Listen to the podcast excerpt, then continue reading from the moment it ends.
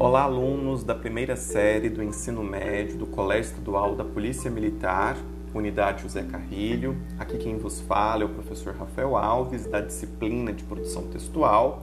Conforme vocês foram orientados nas últimas semanas, o professor e o aluno está construindo portfólio nesse período de aulas não presenciais.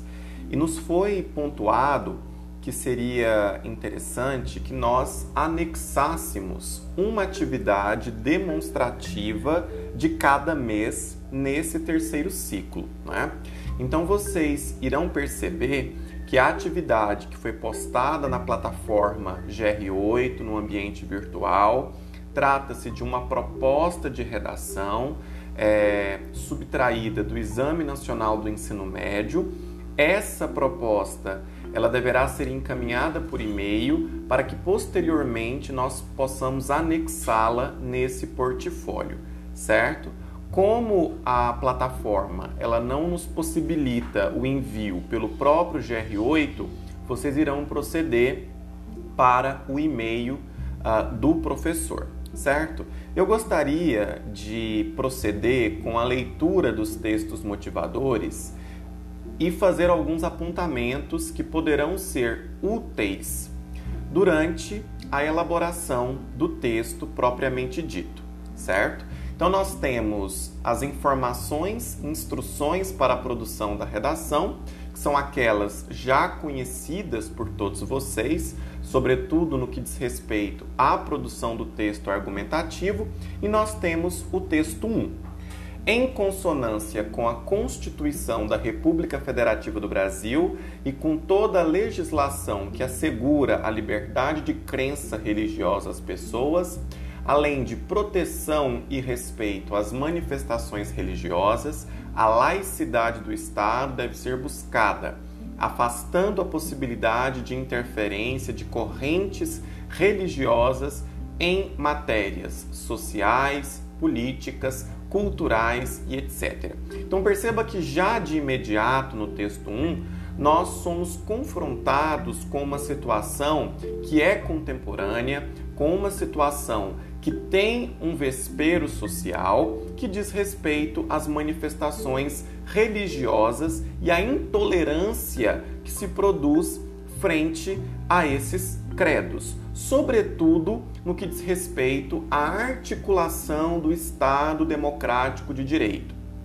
Perceba que aqui o texto 1 é claro de que a Constituição Federal, ela determina, ela apregoa é, que o indivíduo, o sujeito, se sinta autônomo na expressão de sua religiosidade. E paralelo a isso, o texto também informa de forma é, muito clara, muito contundente, de que é necessário desvincular o Estado, portanto, a República, de qualquer manifestação dessa linha, dessa natureza. Né? Portanto, o termo laicidade aparece aqui como sendo é, determinante para essa compreensão. Perceba que se trata apenas de um fragmento. Texto 2. O direito de criticar dogmas e encaminhamentos é assegurado como liberdade de expressão, mas atitudes agressivas, ofensas e tratamento diferenciado a alguém em função de crença ou de não ter religião são crimes inafiançáveis e imprescritíveis. Então perceba que aqui já há uma tentativa é, de desvencilhar esse contexto de intolerância.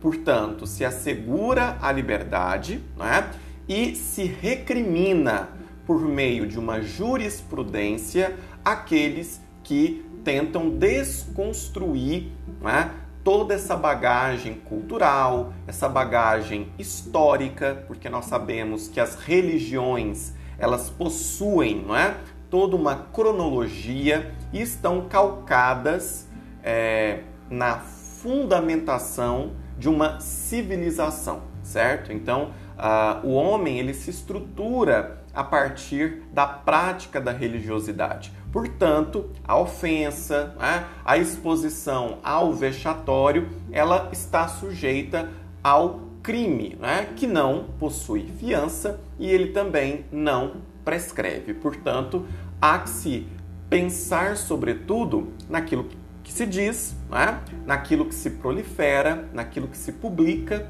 e, sobretudo, em informações né? que não estabelecem uma sintonia com a veracidade. Né? Então perceba que aqui nós já temos uma dissonia entre o texto 1 e o texto 2. No texto 3, que já se trata de um capítulo do Código Penal Brasileiro, trata-se sobretudo do capítulo 1, é, que diz respeito dos crimes contra o sentimento religioso, ultraje a culto, impedimento ou perturbação de ato a ele relativo. E aqui, note que o texto 3 trata especificadamente do artigo 208, escarnecer de alguém publicamente por motivo de crença ou função religiosa impedir ou perturbar cerimônia ou prática de culto religioso, vilipendiar publicamente ato ou objeto de culto religioso. Pena: detenção de um mês a um ano ou multa. Parágrafo único: se há emprego de violência, a pena é aumentada de um terço, sem prejuízo da correspondente à violência. Então perceba que já há uma tentativa aqui no texto 3 de destrinchar o que está contido numa legislação né, que tende a fiscalizar essas relações interpessoais do ponto de vista da religiosidade.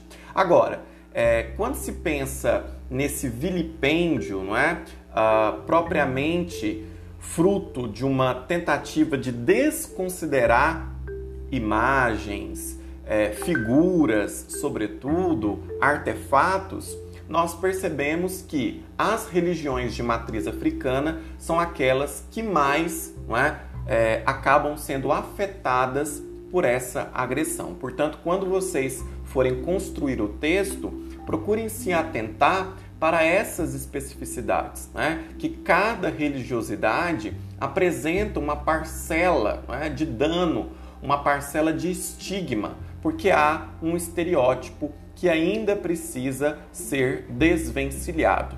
E encaminhamos para o texto 4, onde nós temos um gráfico em que ilustra a intolerância religiosa no Brasil. Fiéis de religiões afro-brasileiras são as principais vítimas de discriminação, e aqui vocês já começam a perceber que essa pesquisa ela data de 2011 e acompanha até 2014, né? E as religiões de matriz africana, portanto afro-brasileira, possuem uma porcentagem de 75% de ocorrências né, frente à discriminação, seguido da evangélica, 58%, espírita, 27%, católica, 22%, ateus 8%, judaica 6%, islâmica 5% e outras denominações 15%. Né?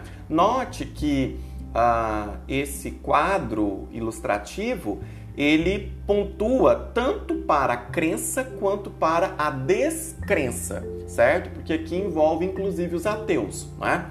É, esse total repúdio para aqueles que não professam ou não se sentem não é, pertencentes a qualquer designação religiosa. Portanto, é, é importante pesquisar um pouco nesse processo de escrita o porquê uh, desse índice alarmante. Né? Por que, que as religiões afro-brasileiras são as mais afetadas? Existe algum estigma, existe algum estereótipo que acaba por determinar que elas sejam mal interpretadas? Né? De que forma que isso poderia ser revertido? Porque se você está produzindo uma dissertação argumentativa, seria interessante que isso aparecesse no seu parágrafo conclusivo. Né? Quais ações que nós podemos propor né, a título de coibir de forma significativa a crescente violência que se estabelece nesses espaços. Então, nós percebemos que uma denúncia a cada três dias, portanto, há uma periodicidade, 213 denúncias com religião não informada, portanto, uh, não há uma tentativa de se mapear o espectro por trás dessa denúncia. 20% dos episódios relatados em 2013 envolvem violência física, portanto, não se trata apenas de uma violência simbólica, né? há o constrangimento social, há a conduta vexatória que precisa é, justamente exigir do articulador, daquele que vai sustentar a argumentação, uma certa sagacidade, uma percepção de que esse contexto ele é altamente prejudicial porque sinaliza para uma conduta virtuosa, para uma conduta que adentra uma esfera é, do cíclico, não é? do repetitivo.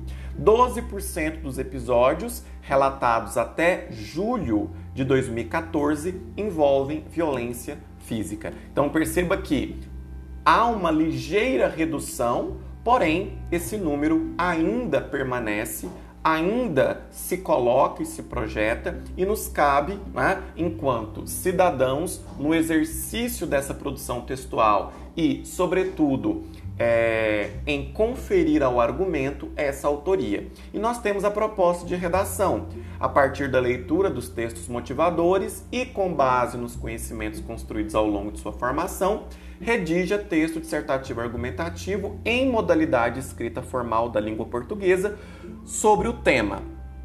Aspas, caminhos para combater a intolerância religiosa no Brasil. Fecha aspas apresentando proposta de intervenção que respeite os direitos humanos, selecione, organize e relacione de forma coerente e coesa argumentos e fatos para a defesa de seu ponto de vista.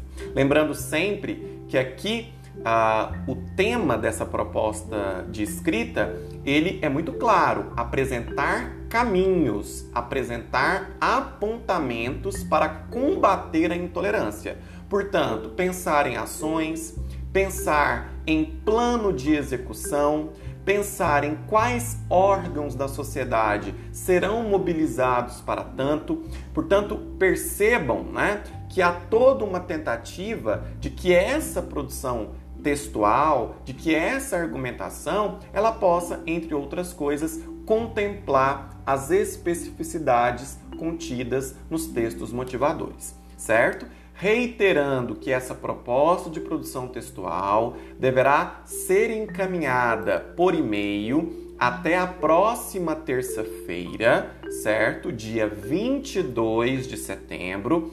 Essa proposta ela vai computar no formulário do discente, portanto, de vocês alunos, e também vai computar no portfólio do professor, certo? Qualquer dúvida, Qualquer dificuldade, encontro-me à disposição. É claro, e vocês devem pesquisar, certo? Essa proposta ela foi retirada do Exame Nacional do Ensino Médio e como tal, vocês encontram muitos desdobramentos, encontram produções modelo, se inspirem para que o texto possa contemplar essa diversidade e ao mesmo tempo pautar direitos humanos certo? No mais, coloco-me à disposição e encerro o podcast Palavrear.